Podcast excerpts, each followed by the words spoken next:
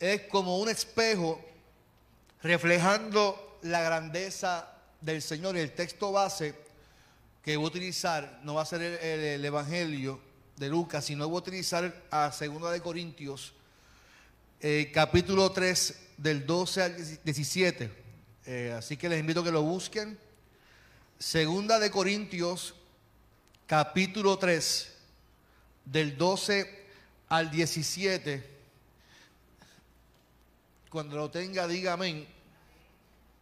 Nos ponemos de pie. Saludamos a los que nos ven por Facebook, por YouTube y los que nos van a escuchar luego en el podcast Transformando nuestro pueblo. Recuerden que yo lo leo en la traducción lenguaje actual. Tan seguro estamos de todo esto que no nos da miedo hablar.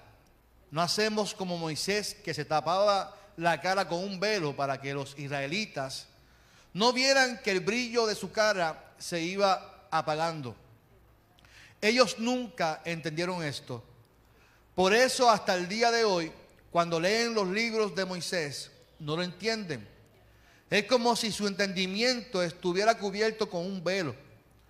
Solo Cristo puede ayudar, ayudarlos a entender.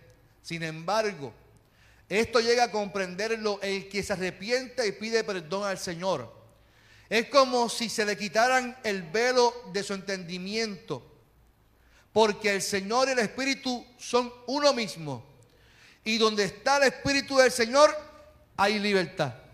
Y nosotros no tenemos ningún velo que nos cubra la cara. Somos como un espejo que refleja la grandeza del Señor, quien cambia nuestra vida. Gracias a la acción de su Espíritu en nosotros, cada vez nos parecemos más a Él. Señor, en esta mañana te damos gloria y honra por tu presencia, por tu amor y por tu gracia. Te pido con todo mi corazón, como pastor de esta iglesia, que hables al corazón de cada hermano y hermana. Y que salgamos transformados por tu presencia. Porque si somos transformados, Señor, sabemos que es por ti, por tu gracia por tu amor. En el nombre de Jesús oramos. Amén, amén, amén. Yo el 2007 eh, no era tan amante a la tecnología. En el 2007 no era tan activo en, para aquel tiempo era MySpace. Era un espacio viejísimo donde la gente publicaba sus cosas. Y en el 2007 fui a Boston, a casa de mi prima, estuve dos semanas por allá, y me reencontré con una amistad de, de Villa Prade, que hace años no veía con el hijo de Pastor Samuel Caraballo. Y allí me presentan lo que es Facebook. Y cuando ella me insistía, vete a Facebook, que allí hicimos un grupo del colegio evangélico y allí nos hemos reencontrado con mucha gente. Y ahí comenzó la adicción a Facebook, en el 2007. Y me pongo a pensar todo lo que ha pasado de 2007 para acá. Y en la vida del dichoso Mark Zuckerberg, que es el fundador de Facebook. Este hombre evolucionó el mundo con las redes sociales. Antes solamente era MySpace, pero poco a poco se perdió en el terreno donde Mark decidió crear Facebook, que lo creó en el 2004, para que usted vea, para que él como estudiante de Harvard pudiera tener una buena comunicación con otros estudiantes de la misma universidad. Cuando vio el auge de, de Facebook, decidió dejar la universidad para dedicarse de lleno. Y gracias a Facebook el hombre es multimillonario. Y yo siempre me he hecho la pregunta de por qué había tomado tanto auge esto de Facebook y de redes sociales, donde la gente publica su vida privada, donde la gente se queja, donde la gente pone lo que le dé la gana. Y mi respuesta no es necesariamente la de ustedes, ni mucho menos la de un estudio científico. ni nada de eso. Simplemente observo e hice mi análisis como, como pastor y como trabajador social. Facebook se hizo tan famoso por la necesidad del ser humano de ser reconocido. A la gente nos gusta que nos reconozcan y querer proyectarnos de X o Y manera. Eso al ser humano le gusta. Publicamos algo y vemos cuántos likes nos dieron.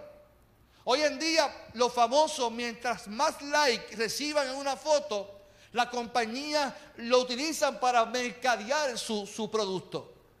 Así que Facebook destapó una necesidad en nosotros de que la gente pudiera ver qué hacemos, cómo nos sentimos, qué nos gusta, qué no nos gusta, con quién estamos casados, de quién me divorcié, con quién me estoy relacionando, dónde he trabajado, dónde he trabajado.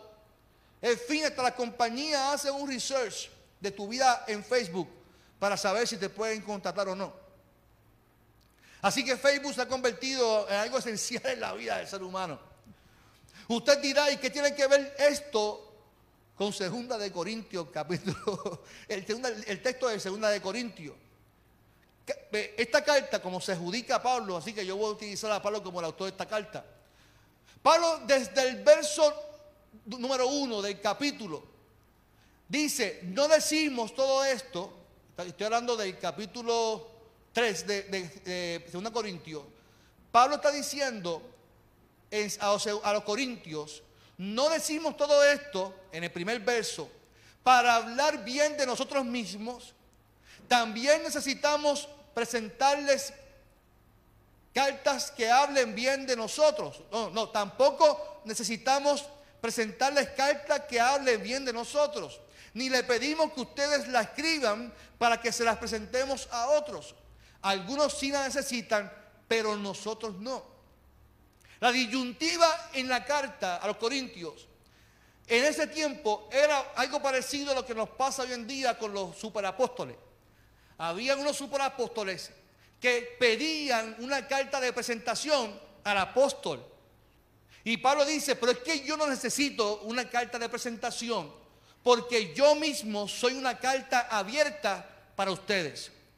Ni ustedes como iglesia necesitan una carta de presentación. No hace falta que ustedes quieran proyectarse o, decirle a la gente lo que ustedes son, porque ustedes mismos son esa carta de presentación. El apóstol responde que era zurdo que se les requieran cartas de presentación, ya que ellos mismos eran cartas abiertas. Mi testimonio es la carta de presentación, dice Pablo. Mi testimonio, mi vida. Es más, la iglesia misma de Corintios era testigo mismo de la validez de su ministerio. Y esta petición de los superapóstoles todavía se vive hoy en día. El ser humano vive según su standing, su, posición social. Y lamentablemente la iglesia ha caído en esto del standing. Y mientras más standing tenga tú como estudio o profesión, con lo que tú eres, lo que tú proyectes, así la gente te va a admirar o reconocer. Hoy día Facebook destapó todo lo siguiente. Millones de personas no tan solo quieren demostrar su standing, ahora también queremos proyectar en las redes sociales cuántos viajes podemos darnos, cuántos carros podemos tener. Hoy día nos gusta presumir nuestras posiciones. ¿Y qué sucede con todo esto? Yo no, yo no estoy diciendo que es malo hacerlo, lo que digo es lo que la gente le gusta hacer. Pero pienso que el creyente no puede asumir la misma postura de este mundo. La iglesia, el cristiano no puede asumir las mismas posturas que toman los medios y los, y, los, y los artistas y la gente. La iglesia no puede tomar esa misma postura de querer presumir que bien estamos, de querer presumir cuántas posesiones porque somos hijos de un rey. La iglesia constantemente lo que debe de hacer es ser carta abierta para que la gente vea a Cristo en la iglesia, que la gente vea a Cristo en lo que tú haces. ¿Cuánto dicen amén por eso? Así, ¿cuál es el consejo de Pablo en el proceso de disyuntiva con los superapóstoles? Si la iglesia es una carta de presentación, es con todo sentido una responsabilidad de que la gente pueda ver a Cristo en nosotros. Y Pablo entiende de que muchas veces esto se basa o se fundamenta en lo que la ley promovía y la gracia del Señor. Y aquí Pablo presenta un contraste en dos ministerios. La ley de Moisés versus la gracia de Cristo. Y esto es importante que lo entendamos porque los versos 2 y 3 dicen lo siguiente. Recuerda que estoy yendo atrás de lo que leí. Todos pueden ver claramente el bien que Cristo ha hecho en la vida de ustedes. Refiriéndose de la carta de, representación. No tengo que hacer una carta porque ya Cristo me hizo un bien. Y yo soy una carta abierta. Por tanto, todos pueden ver claramente el bien que Cristo ha hecho en ustedes, en la vida de ustedes. Para que la gente hable bien de, nosotros, dice Pablo, solo tiene que fijarse en ustedes. Porque ustedes son como una carta que habla en favor nuestro. Dice más Pablo a los Corintios, Cristo mismo la escribió en nuestro corazón para que nosotros la presentemos. No la escribió en, piedra. Y ahí yo noto una, una, vamos a decirlo a ti, en, morir, una, una tiraera a Moisés. No la escribió en, piedra ni con tinta, sino que la escribió con el Espíritu Dios, de Dios vivo. Y esa carta está a la vista de todos que la quieren leer. aquí hay un argumento importante de Pablo. Ustedes también son cartas abiertas porque las personas pueden ver el bien que le has hecho Cristo a ustedes. Yo les pregunto a ustedes, a, la iglesia de Cagua, ¿cuánto bien le ha hecho Dios? ¿Cuánto bien le ha hecho Cristo en tu vida? ¿Cuánto bien te ha hecho Cristo en tu familia? ¿Cuánto bien te ha hecho Cristo en tu entorno? Pues la gente observa lo que Dios está haciendo porque usted, y yo somos cartas abiertas. Es lo que quiere decir Pablo. Y dice más, lo hizo y no la escribió en, piedra. O sea, Pablo se está refiriendo aquí a la ley de Moisés. Y se refiere aún más, usted se acuerda en el Éxodo, cuando Dios se revela a Moisés en la montaña y Dios le escribe el decálogo a Moisés en tabla. ¿Se acuerda de eso? Usted estaba allí. y dice el texto que fue tanto el poder de Dios que la cara de qué? De Moisés estaba qué? Resplandeciendo. Que la gente no podía ni mirar la cara de Moisés. Así que Pablo se refiere a ese acontecimiento donde la gloria de Dios se derramó en la vida de Moisés, pero dice Pablo que ese resplandor poco a poco se fue qué? Apagando. Y lo que la ley provocó en la vida del ser humano fue una esclavitud, porque ellos la interpretaron de esa manera. Por eso Pablo dice, esto que hace Dios en la vida de ustedes no fue escrito en piedra la gracia va más allá de lo que Dios le pudo haber revelado a Moisés y de lo que el mismo Moisés y lo que la misma iglesia o el pueblo pudo haber interpretado de lo que Dios quería para el pueblo. Y lo que Él hace es que nos da un bienestar en nuestras vidas. Moisés se tuvo que poner un velo porque era tanto su resplandor. Y dice que así mismo la gente se nubló del entendimiento. Como, lo que quiere decir Pablo es, la gente como que no entendió lo que Dios quiso decirle a ellos. Y ese mismo velo era como que se nubló en el qué? El entendimiento. La gente no pudo entender lo que, lo que, lo que se decía, lo que hacían. Pero gracias a Dios que mismo, el mismo Dios se encarna en Jesucristo para que viniera a este mundo, no como, como Moisés o como otros que interpretaban realmente a ver lo que pudiera interpretar de lo que Dios quería, sino que Jesucristo vino como voz de Dios sin filtro. No hacía falta alguien que interpretara a Dios mismo. Se encarnó en su Hijo para decirle a este mundo que era por su gracia y que su gracia le iba a traer libertad. Pablo dice, si la ley fue gloriosa en aquel entonces, mucho más gloriosa es la buena noticia que anuncia la salvación eterna. Y voy a dar un alto aquí. Y quiero dar un alto para expresarme, porque yo creo que esto que estamos viviendo hoy en día de la guerra, no es momento para anuncios apocalípticos aquí. No, no es momento para decir que esto está escrito en Apocalipsis o está escrito en sofonía, o está escrito... No, no, es, no es momento para eso, hermano. Dios no nos mandó a nosotros a dar anuncios apocalípticos. Dios nos envió a dar buena noticia de salvación.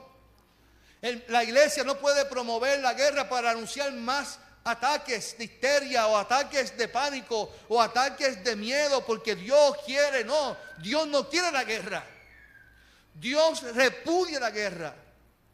Y Dios nos invita a que promovemos la paz. Eso es lo que quiere Dios. La gracia que nos da Jesús se da porque nosotros, a pesar de no merecerla, se entregó para que eh, tuviera paz en nosotros. Así que no es momento para eso, es momento de orar y es momento para promover la paz. Si ese es mi hijo, mi amado, mi amada. Yo se los dije que mi hijo no llora y grita. Así que si la, si la ley fue gloriosa, mucho más gloriosa, es la buena noticia de la salvación. ¿Cuántos dicen amén por eso? Pablo dice que la iglesia de los Corintios no hace falta ser como Moisés, que se tapaba la cara con un velo para que los israelitas no vieran que el brillo de su cara se iba apagando. No, no hace falta eso, dice Pablo. Pablo dice más, hace falta, eh, hace una similitud de que como el pueblo de Israel no entendían y es como si el entendimiento estuviera cubierto con un velo. No hace falta eso. Esto lo añado yo, lo que voy a decir ahora. Por eso ellos interpretaban la ley y por más que la interpretaban, no lograban alcanzar lo que ellos querían. Eso lo añado yo, no lo dice el texto bíblico. Es como yo intentar algo para satisfacer y agradar a Dios, pero nada de lo que yo entiendo es lo que es correcto. Ellos entendían que había que hacer sacrificio, no era lo que Dios le pedía. Si un momento Miquea le dice, pero es que Dios no está pidiendo ni sacrificio, ni que no, es lo que quiere que ustedes le obedezcan y que ustedes amen y se humillen ante él. Eso es lo que quiere Dios. El ser humano siempre ha buscado interpretar, interpretar. Pero podemos entender que es solo en Cristo, según Pablo, solo en Cristo es quien puede ayudarles a entender lo que quiere decir Dios a nuestras vidas. Cristo viene como voz sin filtro de Dios a cumplir la palabra por nosotros. Lo voy a repetir, es Cristo quien viene a cumplir la palabra, la ley en nosotros. Por eso Jesús dijo, no, yo no vine a, derrumbar la ley, yo vine a cumplirla para que ustedes sean libres. No es que yo vine aquí a tumbar la ley. Eso fue lo que ustedes entendieron, pero yo vine a cumplirla para que ustedes sean libres. Por eso dice Pablo, donde mora el Espíritu de Dios, hay libertad. No la libertad de hacer lo que me dé la gana. No es la libertad esta que nosotros entendemos, que yo soy libre y hago lo que me da la gana. No, no es la libertad. Es la libertad de, arriba. Es la libertad del entendimiento que me invita a entender la grandeza y la gracia de Dios en mi vida, en la vida de mi familia. Por eso Pablo dice que la ley te condena, la ley te hace culpable, la ley te reprime. Sin embargo, el Señor y el Espíritu son uno mismo. Y donde mora el Espíritu de Dios hay libertad. La libertad que nosotros pensamos según el contexto es simplemente pues, hacer lo que yo quiera, vivir contrario, contrario a la ley. No, pero la libertad que habla el texto es la libertad de entendimiento, de conocimiento, de no ser esclavo a una ley, que por más sacrificios que hiciéramos siempre seríamos culpables. Esta libertad era el testimonio, era una carta de presentación de la iglesia. No iban como esclavos, no iban bajo la ley. ¿Sabe por qué? Porque nosotros somos como un espejo que refleja la grandeza del Señor, que quien cambia nuestras vidas. Iglesia, tú tienes que ser poderoso y liberador para muchos de nosotros. Tú tienes que ser poderoso porque cuando usted entiende el sacrificio de Jesús, tiene que producir en nosotros un cambio, una de mente y de vida. La responsabilidad de la iglesia no tiene que ser proyectarnos como tal o XY iglesia o como tal persona o gente. el propósito de Dios es que proyectemos la grandeza de Dios en nuestras vidas. Cada vez que yo haga algo, tengo que reflexionar. Lo que yo voy a hacer ahora refleja la grandeza de Dios. Lo que voy a hablar va a reflejar la grandeza de Dios. Porque yo soy espejo de Dios, usted es espejo de Dios. Usted es un espejo de la grandeza y cada vez que la gente vea a usted, que usted dice que se entregó a Cristo, la gente tiene que decir, esta persona definitivamente anda con Dios. ¿Por qué? Porque refleja algo distinto. Claro, la persona no lo puede entender, pero yo puedo decirte, es que usted refleja la grandeza del Señor. Y cuando reflejamos la grandeza de Dios en nuestras vidas, porque somos espejos, definitivamente hay transformación en este mundo. Definitivamente hay transformación en la vida del ser humano. Por eso digo que la responsabilidad de la iglesia no es querer proyectarnos nosotros mismos. Muchas veces nosotros queremos proyectarnos más a nosotros que la misma iglesia. Esa era lo que hacían los superapóstoles lo que hacen los apóstoles hoy en día. La gente le gusta sentirse poderoso. La gente le gusta sentirse que tiene poder. Y yo sé que Abraham más lo dice en la teoría de, necesidades, que el ser humano necesita reconocimiento, eso yo lo puedo entender. Es una necesidad del ser humano. Pero la realidad es que cuando estamos en Cristo, nuestra necesidad es que se reconozca a Cristo antes que nosotros. Que cuando entramos en Cristo, ya no es nosotros, es Cristo. En el caso mío, yo soy el pastor de esta iglesia, pero definitivamente yo no puedo hacer nada sin Dios, sin Dios, sin Cristo. No puedo hacer nada sin que Dios me apoye en lo que estoy haciendo.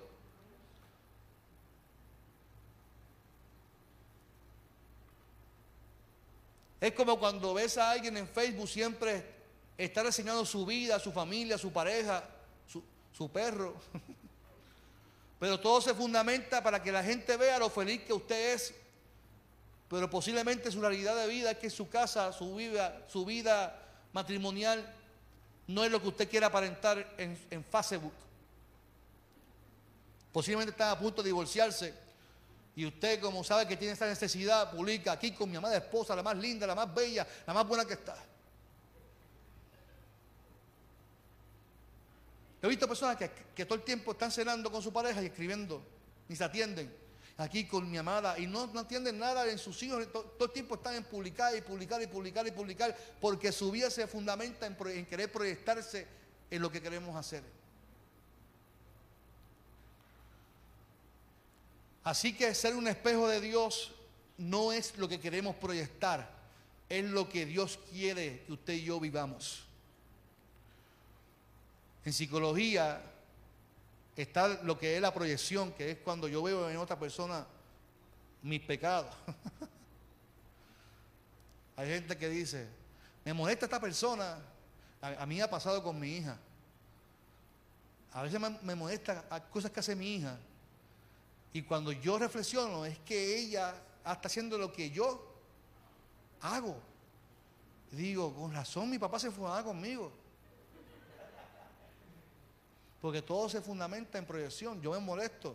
Cada vez que yo veo algo de alguien que lo veo mal, posiblemente es que usted se esté proyectando en esa persona. Yo recuerdo una vez, un hermano de la iglesia, sentó en la oficina.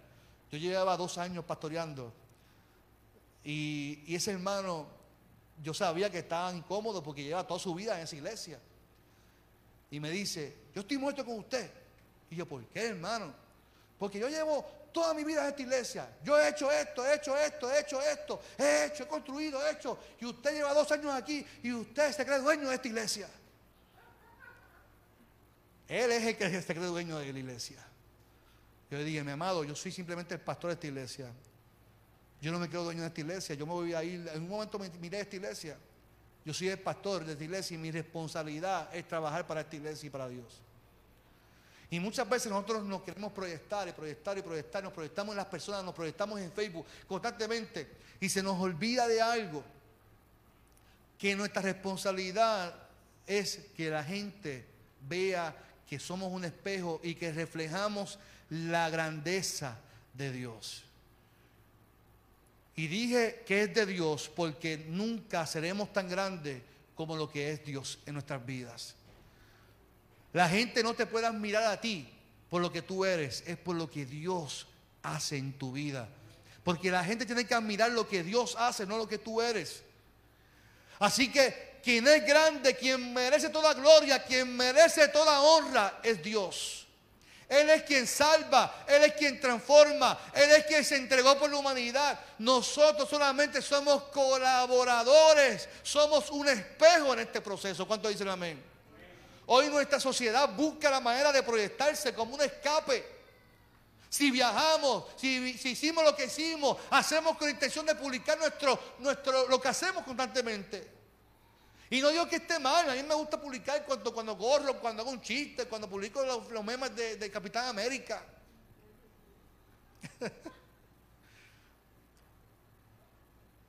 y mi intención, y lo digo aquí públicamente, mi intención es que me sigan en las redes sociales, es que la gente pueda ver que Dios es un Dios alegre.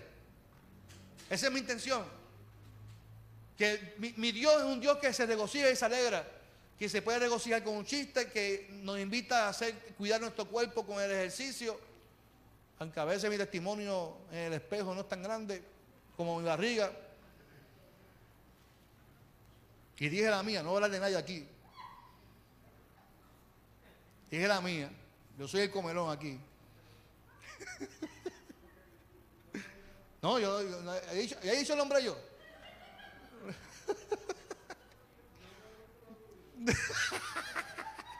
yo no me atrevo ni mirar para allá.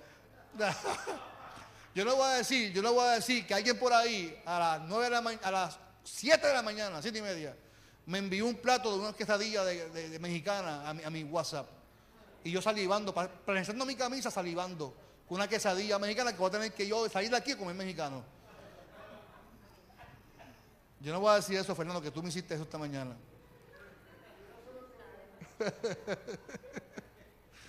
Iglesia, hoy más que nunca, más que nunca, tenemos que afirmar que Dios es el centro de nuestras vidas.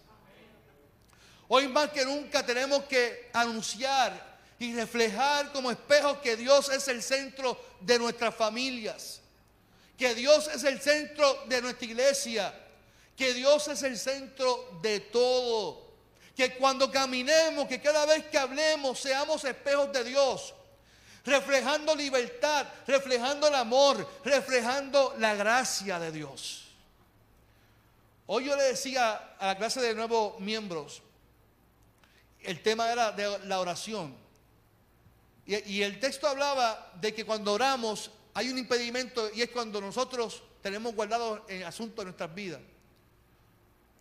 Y sabe que muchas veces y la Biblia lo dice, que de la abundancia del qué? De lo, de lo que así como estamos dentro es como nos proyectamos. Si Dios no es el centro de usted y Él no es el centro de su vida, eso es lo que usted va a hablar. El yo, yo, yo hago, yo hice, yo soy el mejor, yo lo hago, esto es mío, yo lo fabrico. Cuca Gómez. ¿No sabemos con Cuca ahora? Pero cuando entendemos lo que dice, y yo utilicé el texto de Efesios 4, que le cogí la Biblia a Luis, y busqué Efesios 4, el verso 30-31, que dice que no entristezcamos al Espíritu Santo de Dios con el cual fuimos sellados. Y dice, quítense de ustedes toda malicia, amargura, tristeza, maledicencia. Fíjense que dice Pablo, quítense de ustedes. Y yo le hago referencia al grupo, por más que vengamos al altar de Dios y le pidamos a Dios que nos quite el coraje, la amargura, Dios lo va a quitar. Dios va a quitar esa amargura que tenemos en nuestro corazón por más que le pidamos a Dios en el altar. No lo va a quitar, ¿sabes por qué? Porque es tu responsabilidad, es mi responsabilidad quitarnos las cosas que nos afectan. No fue mi, no, Dios no tiene culpa que usted decidió enojarse con alguien. No es culpa de Dios que usted decidió encimarse con alguien. Eso es culpa de nosotros mismos que nos metemos cosas en la mente y que decidimos guardarla. Y no es hasta que decidamos y, a, a, dónde voy. Dice, antes bien sean benignos unos con otros, sean bondadosos y perdónense como Cristo, como Dios lo perdonó por miedo de Cristo. Y eso para mí me rompe la cabeza. Es, muy poderoso eso. ¿Sabes por qué? Porque yo le hago la pregunta, ¿nosotros merecemos el perdón de Dios? No, lo merecemos. Usted y yo merecemos el perdón de Dios. No, porque cuando salgamos por ahí vamos a fallarle al Señor nuevamente. ¿Cuántas veces usted se, ha cogido como yo? Mira, vamos, yo me pongo un ejemplo. Que digo, yo no vuelvo a comer dulce hasta que abro la nevera y veo dulces de mi hija ahí. Y espero que no estén cerca para comerme los escondidos. Mi hija se quedó sin Kit porque se lo comí todo de, San Valentín. Y mi hijo, como no come dulces, los de me los comí yo también. Y yo decía, cariño, si no comes bien, te voy a botar los dulces. Y por ejemplo, que coma bien, que coma bien para no botar los dulces. Entonces, ¿cuántas veces nosotros nos encontramos negociando con Dios?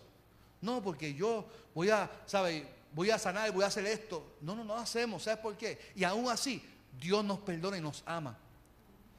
Sabiendo que lo que tú estás prometiendo que no lo vas a volver a hacer, lo haces y Dios te ama y te qué?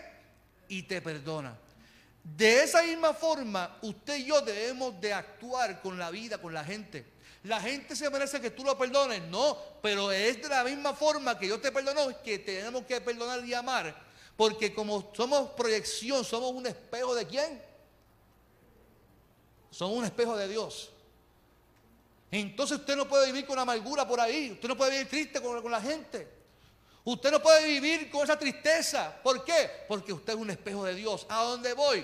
Usted y yo tenemos que testificar en todo momento de nuestras vidas. Es una responsabilidad, es un peso. Yo quiero que hoy se vaya, libre, livianito de muchas cosas, pero con un gran peso encima de responsabilidad. Sí, porque esto es una responsabilidad de todos aquí. Y lo que nos están viendo, la responsabilidad es que si somos espejos de la grandeza del Señor, pues vivamos como dignos que somos hijos e hijas de Dios, que vamos a testificar a, a, este mundo que podemos amarnos, que podemos respetarnos, que podemos eh, comprendernos, que podemos ponernos en lugar del otro, que podemos ser empáticos con los demás. No me acuerdo quién lo dijo, no sé si Fernando le gusta mucho la historia, que dijo, la peor, lo peor en la vida no es el odio, es la falta de empatía. Es el, no, es el, no ponerme en lugar del otro. Es, ese, no es el odio, porque no es el, yo poder pasarle por, el lado a alguien necesidad y no importarme nada. Entonces, ¿cómo yo puedo decir que soy espejo de Dios? Somos espejos cuando amamos y respetamos y valoramos la vida del ser humano, sea quien sea. Somos espejos cuando amamos y no queremos proyectarnos en las redes sociales una cosa, pero en realidad no somos porque somos. Y si tenemos necesidades, pues, pues buscamos ayuda. Y si tenemos alguna eh, deficiencia, buscamos ayuda. Y si tenemos, pues perdonamos, porque somos espejos de Dios. Yo te invito en esta mañana que cierres tus ojos en esta hora.